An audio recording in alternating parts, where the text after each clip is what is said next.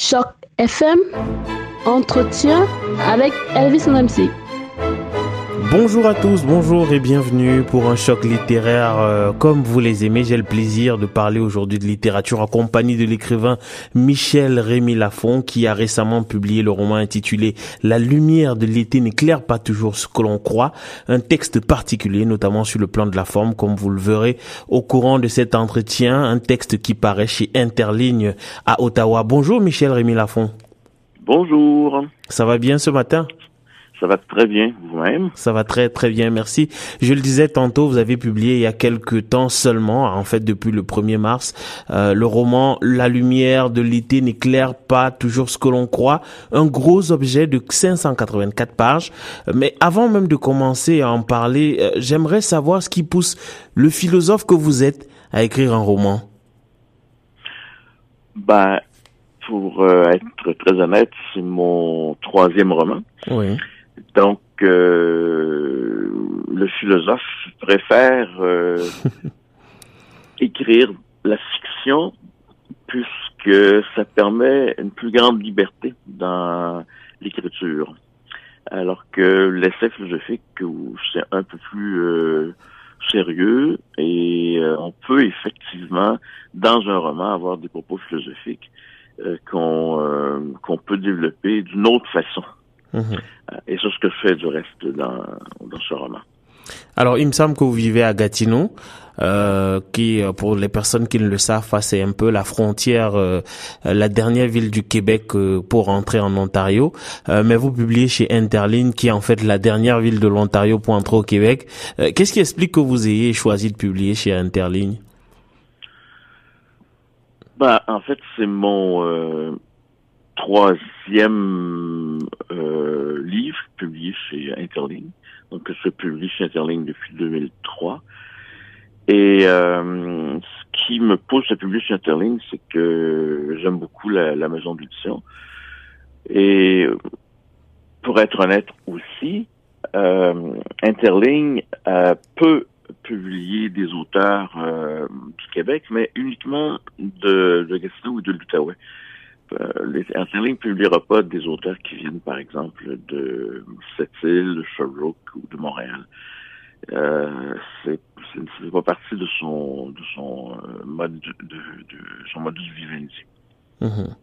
Alors, je, on, on, parle maintenant du texte, hein, du texte en soi. Euh, la lumière de l'été n'éclaire pas toujours ce que l'on croit, euh, qui parle en fait euh, et qui croque de l'intérieur la vie de deux personnages, Didier et Rodolphe, deux personnages qui ont en commun de s'intéresser sur, de, pardon, de s'interroger sur leur existence. Et c'est peut-être ça aussi le côté philosophique de votre travail, mais qui sont à deux extrémités de la vie et de la société. de quelle manière est-ce qu'on parvient à faire cohabiter des personnages aussi différents? La question est intéressante. Euh, précisément, c'est la beauté de la littérature et la beauté aussi de du roman, c'est de mettre euh, en perspective des personnages euh, qui effectivement sont pas voués à, à une rencontre et qui, dans un roman, euh, les perspectives changent. Et c'est dans ces conditions-là que euh, j'ai travaillé. Et la forme euh, dont vous parlez un peu, un peu, un peu plus tôt, euh, rapidement, euh, la forme que j'ai utilisée me permet d'aller encore plus loin dans cette dans cette démarche-là, puisque j'utilise euh, la forme du, du journal intime. Mhm. Alors, donc, il y a deux auteurs d'un journal intime qui dure euh, en fait tout un été, du 15 juin au 15 septembre. Et euh, effectivement, Didier et Rodolphe entrent dans chacun de leur journal intime les, ce qui se passe durant la journée, mais leurs réflexions, leur, leur peur, leur la beauté des choses, etc., etc., de telle sorte que euh, on, est au on est au cœur même de leur intimité. Mais il y a un narrateur, un narrateur tout puissant, qui vient remettre les choses en perspective. Donc, euh, et qui effectivement raconte euh, la, la, la, la, la vie euh, autour des deux personnages.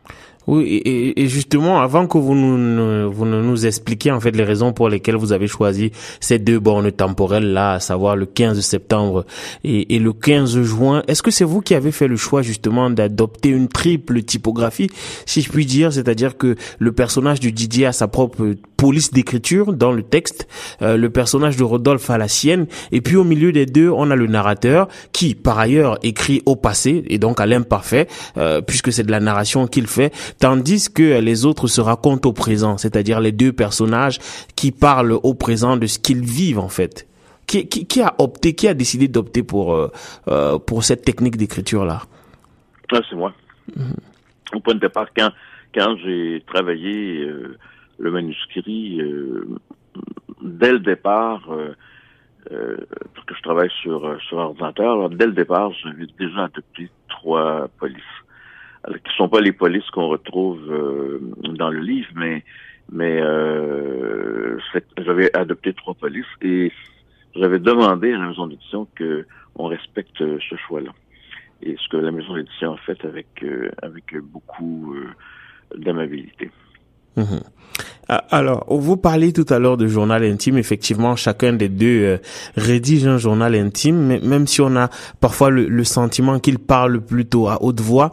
Mais est-ce qu'il y a peu une espèce de paradoxe en fait, parce que hein, dans dans le dans le texte, il est notamment question de Facebook et, euh, et du fait que euh, notamment, alors je pour que les, les, les les lecteurs comprennent bien, il y a le personnage de Claudia qui est en rapport avec Didier, il me semble, et elle est notamment relation avec euh, son, son nouvel amant, si je puis dire, qui euh, est très très jaloux et qui ne veut pas que des photos d'elle avec Didier euh, figurent sur sur Facebook. Alors, comment est-ce qu'on fait du Facebook en, faisant en même temps du journal intime? J'ai l'impression que c'est un peu anachronique, c'est-à-dire que le journal intime correspond à une époque où on faisait beaucoup plus d'épistolaires, des lettres, et que Facebook correspond à une, une époque un peu plus numérique. Comment est-ce que vous parvenez à allier ces deux choses-là? Oui, en fait, c'est intéressant aussi cette question. Bon, d'abord, Rodolphe, euh, euh, donc le personnage le plus le plus âgé, n'utilise pas les euh, réseaux sociaux. Il, il est lui-même toujours dans, en fait, le courriel. Hein, c'est la façon dont tu communiques le plus. Euh, bon, Didier, il est de son époque, effectivement. Il a, il a Twitter, il a euh, Facebook. Mais euh, Didier a des velléités d'écrivain. Euh, et c'est un auteur-compositeur aussi, euh, chanteur. Euh, alors Didier, finalement, n'est pas que Facebook. Alors Facebook vient ici colorer la, la, vie de Didier, mais ce n'est pas ce n'est pas là où euh, il mettrait l'ensemble de ses émotions. Non, non, je comprends parfaitement. Mettre dans la chanson, mais le, le, le, Facebook est là dans le fond pour euh, pour nous indiquer que bon, on est dans une, une, période contemporaine, mais le Facebook aussi, quand euh, je, je, je, je le fais intervenir, euh, ce n'est pas nécessairement toujours pour euh, les bonnes raisons. Hein. Donc, euh, on utilise les réseaux sociaux dans ce roman-là pour des questions de vengeance, pour des questions de, je dirais même, de harcèlement, d'intimidation, etc., etc. Hein. Donc, alors c'est c'est tout ce qu'on peut ce qu'on peut difficilement faire dans un dans un journal. Oui, tout à fait. Et, alors, une autre question que j'ai envie de vous poser. Quand on est philosophe, est-ce qu'on écrit de manière innocente? Est-ce qu'on peut euh, écrire en ce, euh, euh, en faisant fi de sa formation de, de, de, de philosophe, ou alors l'approche que l'on a des personnages, des situations, des thématiques est nécessairement influencée par par la formation qui est la nôtre?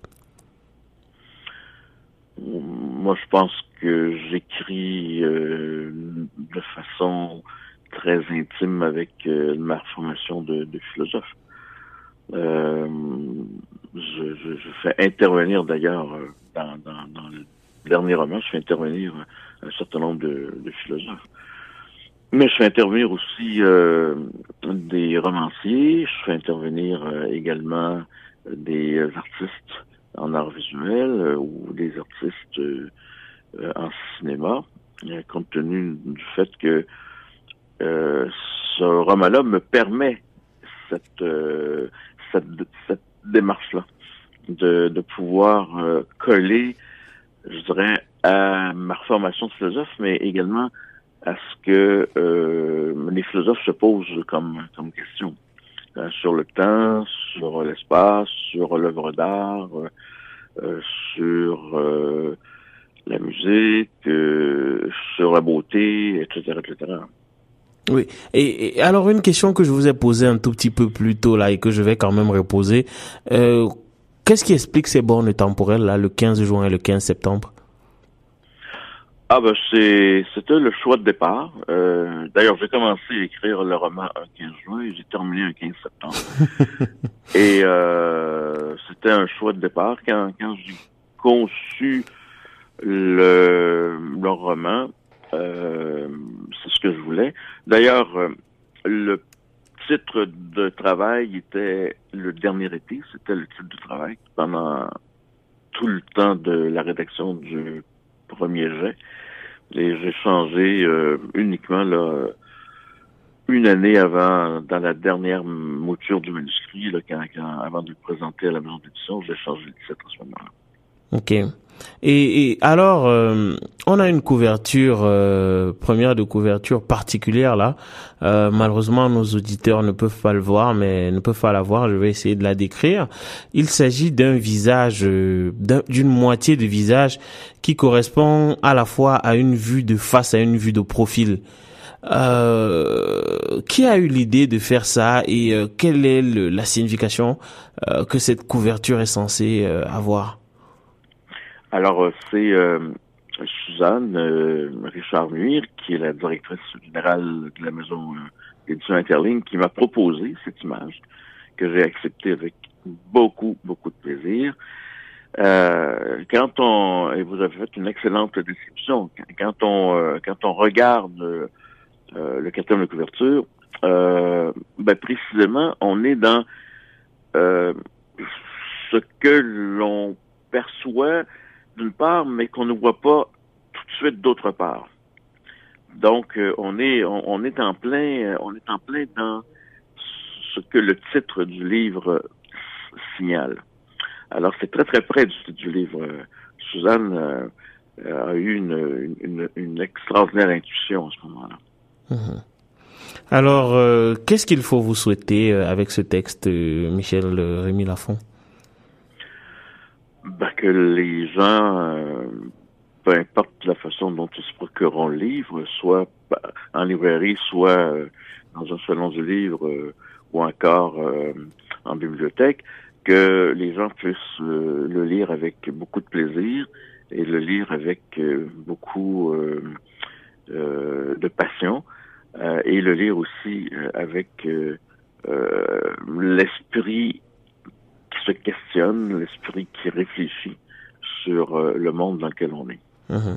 Mais alors, quand on est écrivain et que l'on choisit de mettre en texte des journaux intimes parce que euh, pour pour que nos auditeurs le sachent, euh, votre texte est vraiment écrit comme un journal intime euh, avec par, par, jour en fait. Hein, C'est-à-dire que chaque jour il y a une nouvelle entrée et ce sont toujours de très très courtes entrées. Hein, c'est c'est au plus deux pages en fait, de deux pages qu'il s'agit. Est-ce qu'on n'a pas le sentiment à un moment de s'immiscer dans la vie du personnage même s'il est clair que ce personnage vous appartient et que vous le contrôlez. Mais euh, où est-ce que vous êtes allé chercher la matière pour euh, faire, euh, si vous permettez l'expression, du voyeurisme littéraire eh ben, c'est c'est la magie de, l'écriture. C'est-à-dire que on est habité par des personnages et qui deviennent des, des amis. effectivement, on peut avoir l'impression qu'on met sur la place publique des, éléments d'intimité, et c'est ce qu'on fait. Mais euh, c'est le rôle de l'écrivain de développer euh, cette euh, dimension-là du privé et finalement de l'amener vers vers la dimension publique. Parce que ce, ce roman-là fait état à la fois du domaine de l'intimité, comme vous le soulignez, donc du privé, mais à la d'autre part, il le fait aussi dans le domaine public, parce qu'on est aussi dans des euh, dans des espaces publics.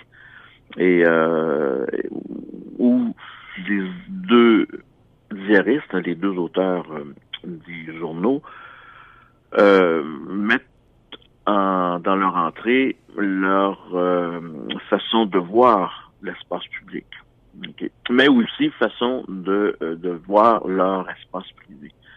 Alors c'est un c'est un mélange de ces deux éléments-là, privé public, qui euh, finalement m'a beaucoup plu dans l'écriture du, du roman.